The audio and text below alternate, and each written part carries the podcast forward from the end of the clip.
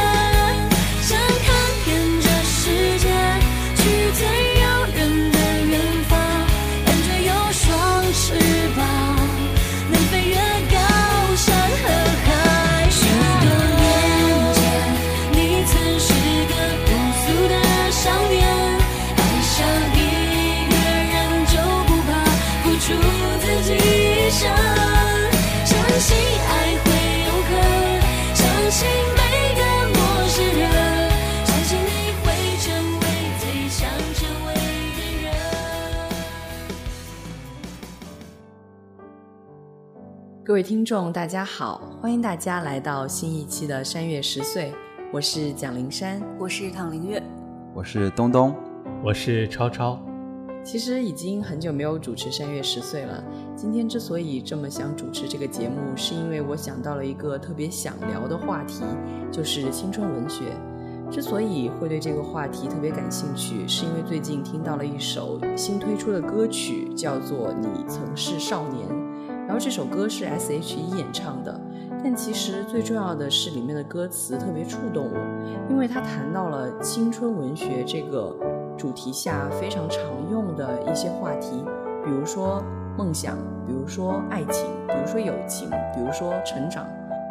所以这些都是青春文学里非常重要的一些词汇和概念。我想问大家第一个问题就是：大家如何定义青春文学？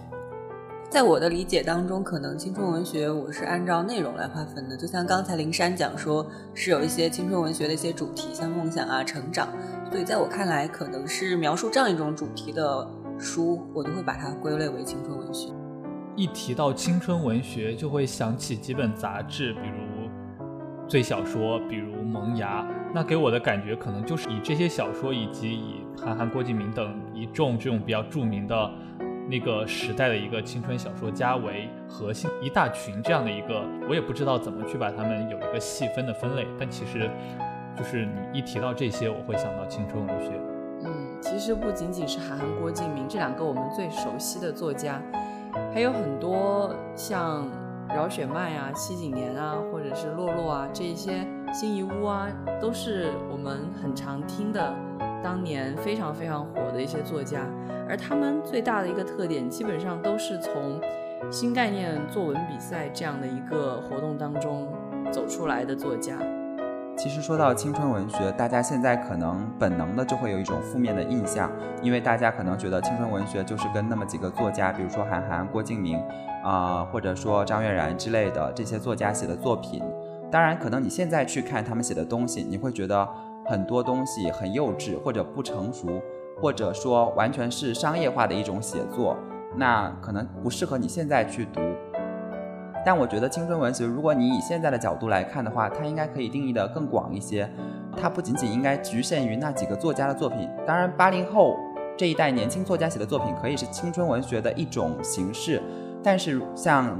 灵山刚刚说到的描写成长、爱情、友情、年轻人的故事的这样的作品，也可以算是青春文学的一个范畴。那你比如说，大家可能很喜欢的像《哈利波特》系列呀，或者像之前搬上大荧幕的像《安德的游戏》这样的写一个少年的成长过程的，我觉得这样的可能也能算是青春文学，因为他写的就是年轻人的故事。那还有一种可能就是我们在年轻的时候会喜欢去读的作品，那个时候会给你感触很深的作品，像我们之前在山月十岁聊过的诗歌的体验那一期，那个时候我们就讲了，我们年轻的时候会去读很多的诗歌，诗歌会给你很深的感受。那从这个角度来说，他们也不失为一种青春文学，我觉得。我觉得东东这个总结非常好，就是其实我们可以从三个角度去看所谓的青春文学。我们在各种各样的概念当中，最常理解到的青春文学，可能就是这一批青年作家所写的各种文学作品，把它定义为了青春文学。但实际上，我们还可以从这种内容上去划分。通常可能在文学的领域里面，我们把它叫做成长小说。但这一部分成长小说，从我们青年人的角度去看，它可能也属于青春文学的这一类型。那最后一种就是。我们自己的一种体验，这一类可能在真正的文学讨论当中，并不能称为所谓的青春文学，但始终它对于我们的青春来说，就是属于我们自己的这一类青春文学。其实接下来这个问题就非常的个性化了，我想问问各位，在青春的时候，或者说现在，或者说从小到现在。都有过怎样的关于青春文学的这样的阅读体验？我可能是接触到大家就是有负面印象的那一部分的青春文学最多的一个人，因为像刚刚说到那几个作家的作品，其实我都有涉猎。当时其实我觉得他们的作品还是给了我很多触动的。他描写的那些生活，虽然跟我自己经历的生活不是那么相近，但他至少描写的是我们这一代人的故事。至少他用的语言是我们这一代人要用的语言，就是平常生活中会在使用的语言。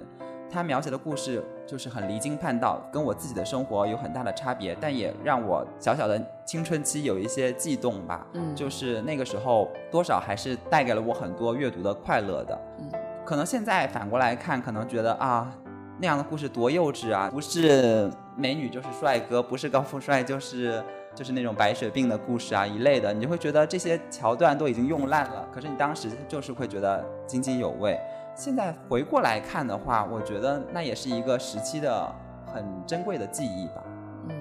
其实我跟东东可能有相反的体验，就是在我初中的时候，虽然我也很喜欢读青春文学家的作品，但大部分读的都是跟现实。背离得非常远的，比如说他出的就是大家可能都读过的郭敬明的《幻城》，他完全置于一个我们在这个世界上都不可能触及到的领域里面所发生的故事。再比如说苍月，他写的很多成长小说都是以武侠的形式所体现出来的，这可能跟自己的生活体验是完全不一样的。然后在我大学的时候。可能我是一个比较晚熟的人，所以大学的时候才渐渐开始体会到关于恋爱这个事情到底是怎么回事的这样的一类人。所以到了那个时候，我才渐渐的开始喜欢去读一些青年作家他们写的一些关于恋爱的青春文学作品。那个时候才会有更多的触动，所以可能这种体验是很不一样的。那我不知道林月有什么样的青春文学的阅读体验。其实，在最开始说要聊这个问题的时候，我都觉得很惶恐，因为之前讨论的时候提到那些名字，我都没有读过。然后，但是其实我们刚才讨论到说怎么定义青春文学的时候，我就发现把这个定义拓宽的话，我也不是一个没有青春的人，可能只是我的青春比较过时而已。比如说刚才东东说到诗歌体验的时候，那期我讲的是顾城，因为我年轻的时候真的很喜欢他。如果以年轻时读过的书划分为作为青春文学的一种定义的话，那我以前读的书其实就是各种各样的大部头，然后就是很很厚的，然后可能会很很有激情的一整夜把它翻完，然后还有年轻的时候就会读很多武侠呀，还有一些 就是读一些这种类型的书吧，可能和我们今天聊的一些话题不是特别的相关。嗯，其实武侠这个。文学类型，你当时去读的时候，你关注的是什么？关注当然是故事情节啦，还有里面的人物啊。对啊，其实故事情节和人物，他们也是主人公成长的过程嘛。对呀、所以我刚刚就很开心，想到说，哎，本来很忧郁，说，哎，这些书我都没有看过，真是青春被狗吃了。但是这么一想，拓宽来一想的话，其实我的青春的话，还是有一些很好的书在陪着我。嗯，对，可能一方面可以看出稍微早熟一点。但是其实林月刚刚讲到这件事情，我就想到当时这也是我青春的一个经典的画面吧，就是我们当时在，因为我是在外地上高中，我们班的情况也比较特殊，大家都是基本都是从在外地念上学，嗯。然后那个时候大家其实生活很无趣的，因为你的生活就是在学校宿舍之间这样子，嗯。学校很小，然后一到上课的时候，大家就会把课本立起来，然后后面就会立着一本，就是有一半的同学是立着武侠那个，好像是叫《金谷传奇》那个杂志上面，嗯那个上面会连载各种各样的武侠小说，然后另一半的人就立着。像是我们刚刚说的典更典型的青春文学的那样的作品，典型的那种青春文学，就是看着看着就开始有女生就开始擦眼泪啊什么一类的。呃，那些看武侠的人就会看着看着就非常激动，因为武侠是那种非常热血的，对然后就会对上着课就突然就啪拍一下桌子，然后就很激动，然后那个时候就是我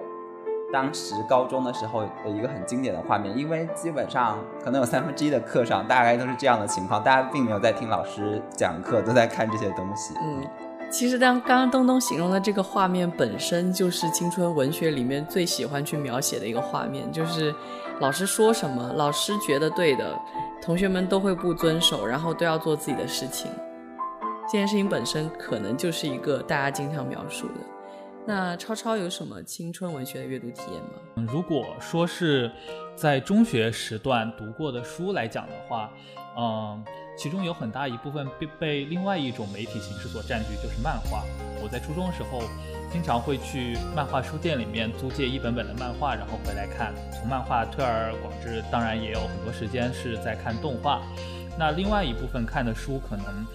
就比起刚才林月说的更加奇怪一点点。我在初中的时候看了相当多有关天文学和天体物理学有关的书籍。那其实以那个时候的年级啊，有相当一部分的文字可能并不能很好的读懂，但是当时不知道为什么就非常喜欢看这一类的书。然后关于刚才所讲的那一系列的青春文学作家，其实见货也有一些涉及，包括韩寒、郭敬明啊，然后包括可能啊，因为我比较喜欢看漫画，所以我当时有在看漫友杂志。那在漫友杂志上面也会有一些小说在连载。那当时有看到洛洛的一篇连载，也一直在看，还有一些就是同学们互相传阅的一些类似最好说这样的杂志，然后也会偶尔会看一下里面的几篇文章，这样。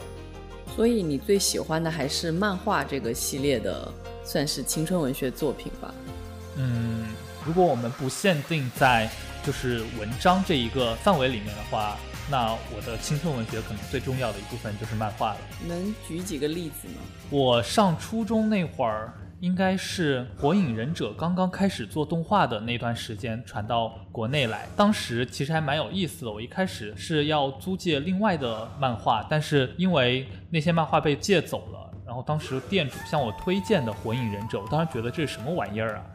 完全没有想到，就是多年以后它会变得这么火，可以说是就是我周围的人都疯狂的在追这部漫画。当时有好多同学会把漫画里面忍者的各种结印手势都记下来，然后做出来。我当时觉得特别不可思议。其他的当时看的，像现在大家应该都耳熟能详的《死神》和《海贼王》这些经典的热血漫画，当时应该还有几部特别精彩的，但是已经连载结束的，像《棋魂》嗯《通灵王》这一系列。嗯，其实听刚刚超超谈到这些漫画，其实大部分都是关于成长的，比如说《火影》，比如说《海贼王》，比如说《棋魂》，基本上都是主角他们一步一步走向成长的一个过程。然后在这个过程当中，他们不断的在追求自己的梦想，然后有了一些特别是友情方面的际遇。其实你如果这样去涉及内容一谈的话，把它们写成文章，完全就是青春文学的一个典范作品，可以这么说。其实说到这个事情，我倒是想到有一个就是跟漫画很有关的青春文学作品，那就是《我为歌狂》。嗯，就是那个时候它是漫画出了，然后还出了一本就是完整的小说。那个时候在好像是我的初中，可能就是你们的小学的时候，然后 没有差那么多。在我们的班级里面还是引起了很大的就是骚动的，就是大家那个时候就会觉得哇，因为漫画会把女生画得很漂亮，嗯然后男生画得很帅，然后大家就会有意的模仿那里面的那种帅帅酷酷的作风。虽然初中的时候其实大家都挺土的，但是还是会模仿那个漫画里面那种作风。其实我觉得青春文学对人的影响还是挺大的。后来就是像郭敬明，现在我们就暂时搁置一下他那部小说的抄袭问题。嗯，他那个小说其实是就是晶片儿的比较多的那个里面。然后当时我们作为一个南方人，然后因为阅读了那个小说以后，大家也会学着那里面的方言，然后就是骂人。嗯，南方人是不会说你呀这样的嗯话的，但是因为阅读那本小说以后，然后你就会常常就是说说话的时候不自觉的就带上这样的方言。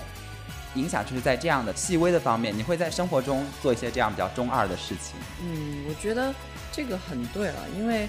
读了这些书之后，对于女生来说，很有可能就会想去收集她的一些卡贴呀、或者是甚至是买她的一些小小手办啊那种东西都可能出现。其实说起来，青春文学对于人的影响是挺大的。你读了一些青春文学之后，甚至会去像我们如果说到经典作品，就比如说刚刚林月说到经典作品《少年维特之烦恼》，其实可能就是他刚出来的时候，也可以作为一个青春文学的典范来推荐。然后当时有多少人去模仿，当里面故事里面的主角去自杀，那那可能就是青春文学作品所带来的一个巨大的负面力量了。说起来，每个人印象当中应该都会有自己非常印象深刻的这样的青春文学作品。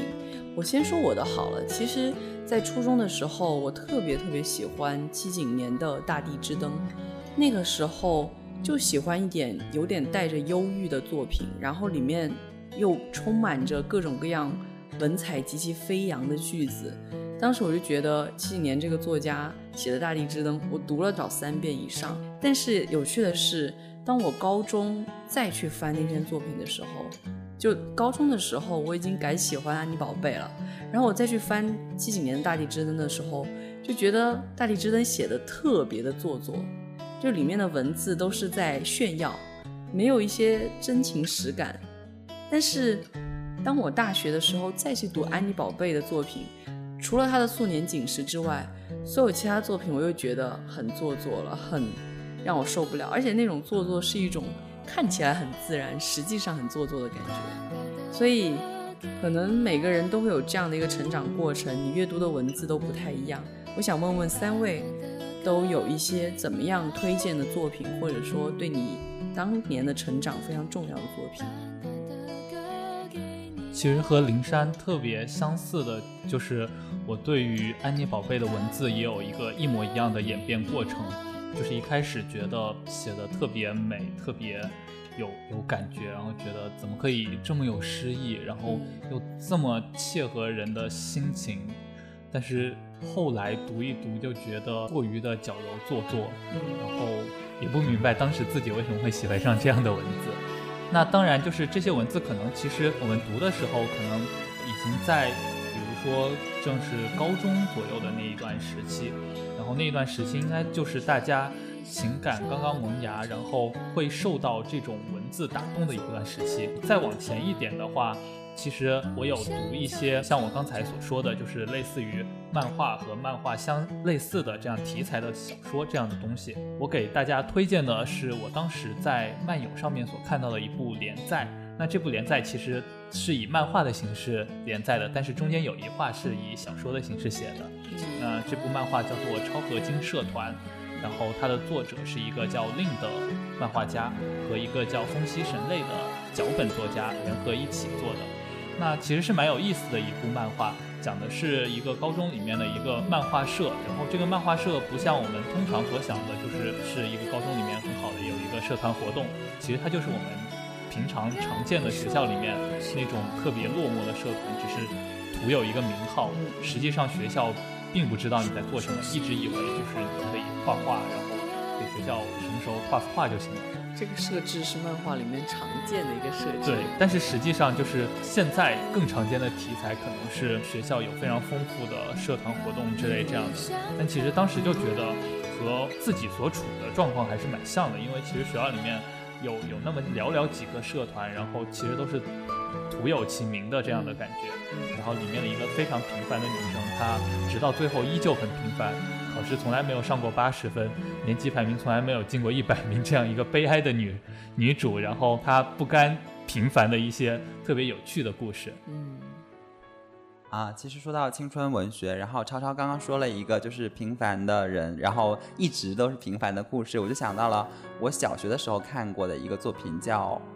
女生贾梅和男生贾乙》吧，好像是一个。叫这个名字，我我不太忘记他叫贾什么，应该是这样一个名字。然后那个作品当时就让我觉得，哎，校园生活还挺有趣的，然后对每天的学校生活都充满了向往。然后另外一个对我印象影响很大的青春文学，我不知道它算不算是青春文学，就是我初中的时候开始看《哈利波特》。嗯，因为我初中的时候也是处于一个就是啊，不知道为什么我一直处于在外地上学的状态。我初中的时候就是刚开始一个人去外地上学，然后。周围的同学，他们大家都是互相认识的，然后只有我自己一个人，就是是处于相当于在从外地来这边上学。然后当时看《哈利波特》的时候，就是印象就很深刻，就感觉自己像哈利波特一样，就是从一个麻瓜的世界，然后突然进入了一个全都是巫师的世界，大家都对这个世界的规则很熟悉，你自己对这里面是一窍不通的。然后就伴随着那个，伴随了我初中的一个成长吧，就慢慢的融入到了那个集体里面去。然后后面到高中的时候，对我影响比较深的，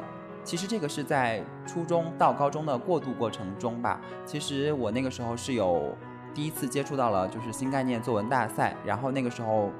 偶然的机会买了，就是好像是第一届还是第二届的那个文集，然后阅读了里面很多他们不一样的跟我不一样的青春的度过的方式，然后那个时候也会有意无意识的向他们靠拢，就是会。其实我也没有那么多值得感伤的事情，因为毕竟我没有经历过那么多的跌宕起伏的，就是感情经历。可是还是会不自觉的啊，像一个什么跟父母分别一下，然后就会感伤一下，还会给爸爸妈妈写一封信呐。其实跟初中同学分别了，然后自己去外地上学，然后就会时不时的又给他们写信，怀念自己的初中的时候啊。嗯，高中快要毕业的时候，就给每一个同学都写了可能有那种七八千字的，就是关于两个人之间回忆的事情的那种文章啊，还会去把我们之间的故事写成小说，但其实就是完全没有小说的手法，就是继续然后把它变个名字而已，这样的，就是会向那些青春文学的生活方式靠拢。现在来看，我觉得也未必不好，可能就是会增加你的一种敏感度吧，你会对生活中很多的感情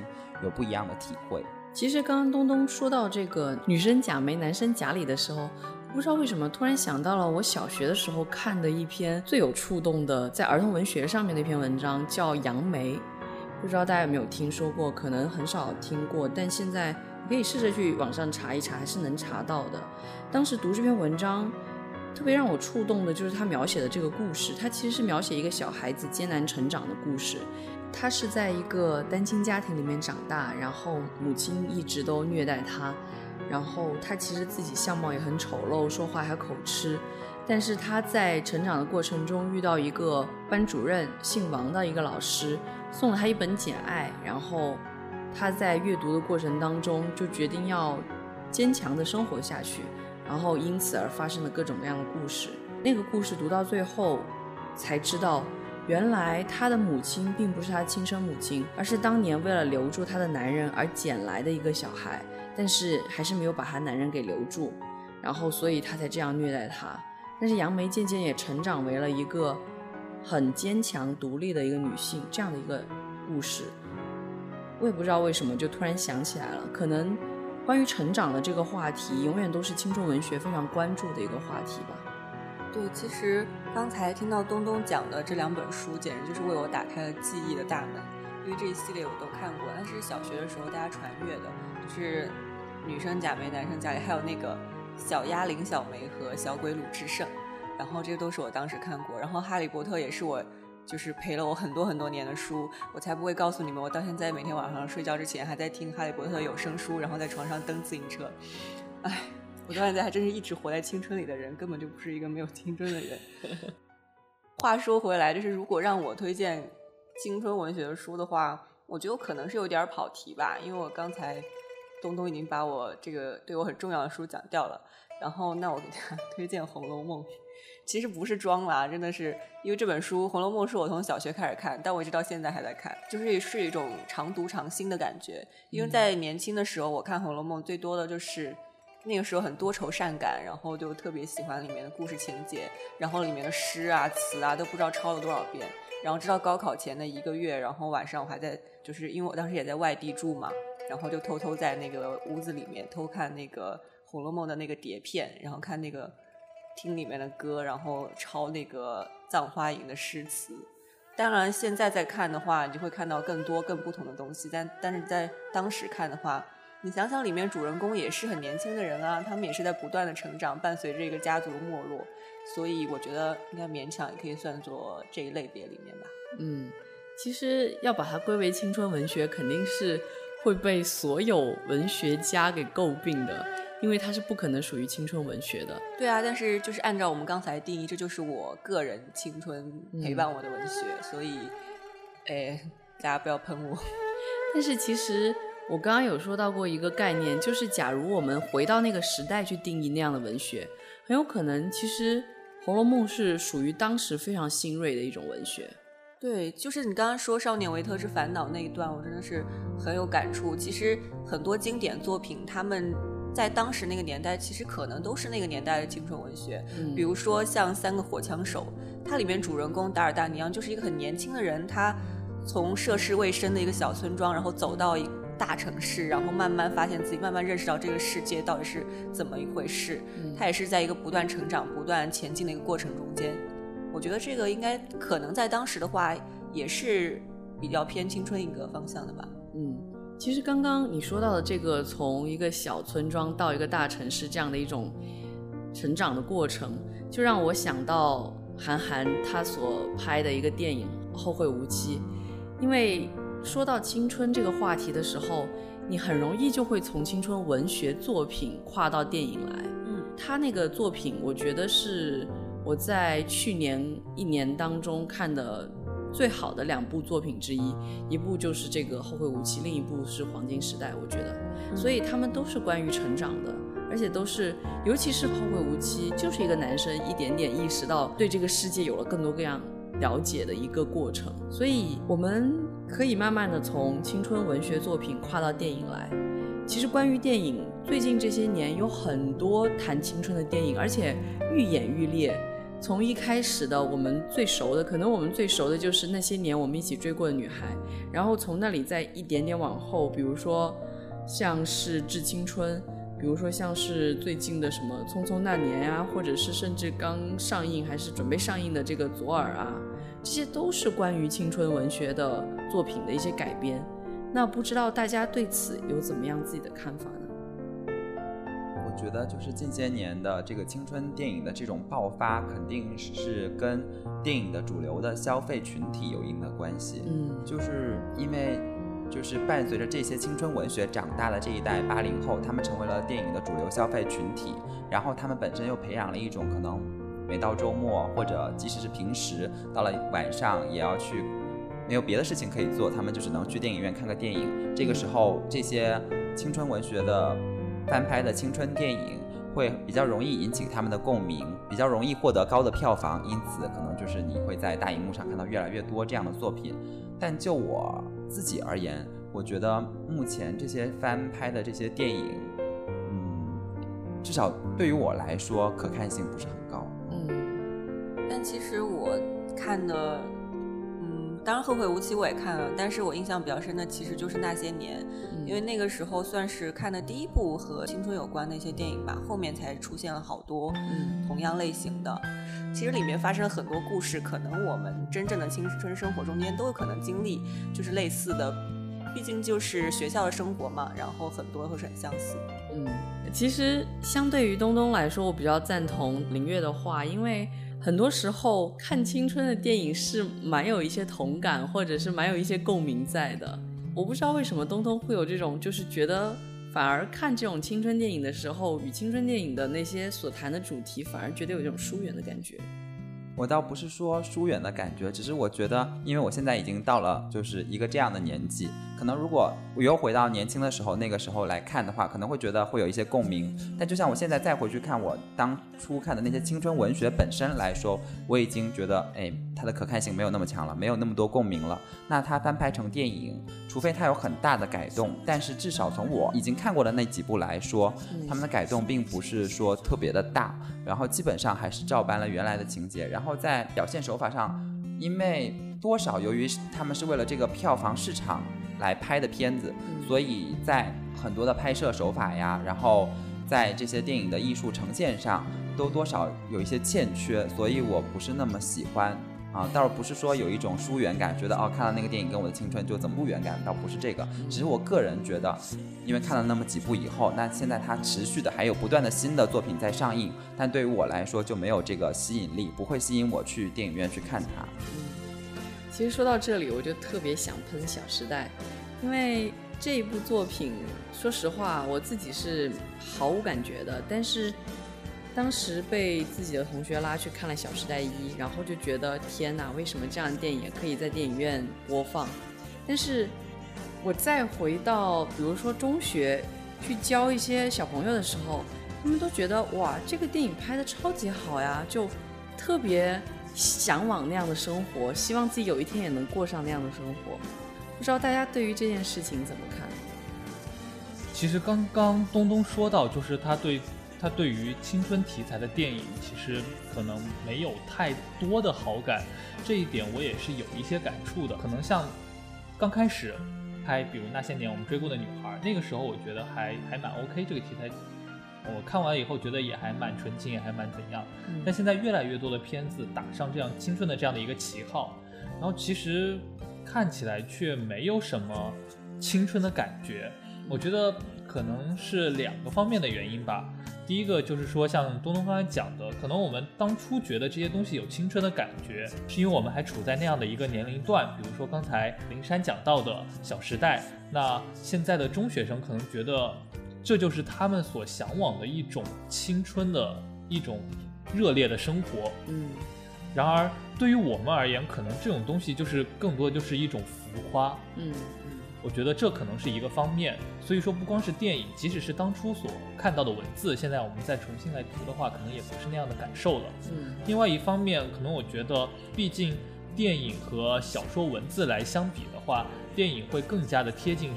真实感一些，而正是这样，也更容易让我们找到它和真实不同的地方。我想，文字里面所叙述的一些青春的故事，和由一群成年人在荧幕前给你演出来这样青春的故事。多少还是会有一些不同的地方，我觉得这个可能也是我们看现在的一些青春故事，觉得和我们有一有所疏远的感觉。比如说，我觉得荧幕上面所放的这样的故事，比如我们最近看的《万物生长》，就觉得里面的故事我会很清晰的意识到，这就是一个杜撰的故事，就是一群人在演这样的一个故事，没有那种哇，这就是青春生活的这样的一种投入的感觉。嗯所以我觉得这可能也是另外一方面的因素。其实说到这个的话，我倒觉得，可能是因为现在的青春电影其实都是模块化的，就是它会刻意把一些青春的元素堆积在里面。但是它这些元素堆积，并不代表你就是对这些元素有共鸣。比如说，就有人说，哦，那些就是好看的人才有青春，然后我们就只有学习。所以其实可能这也是一个说我们现在觉得这些青春的电影对于我们来说可能没有共鸣的原因之一吧。嗯大家刚刚都有提到说，当年我们怎么怎么去看，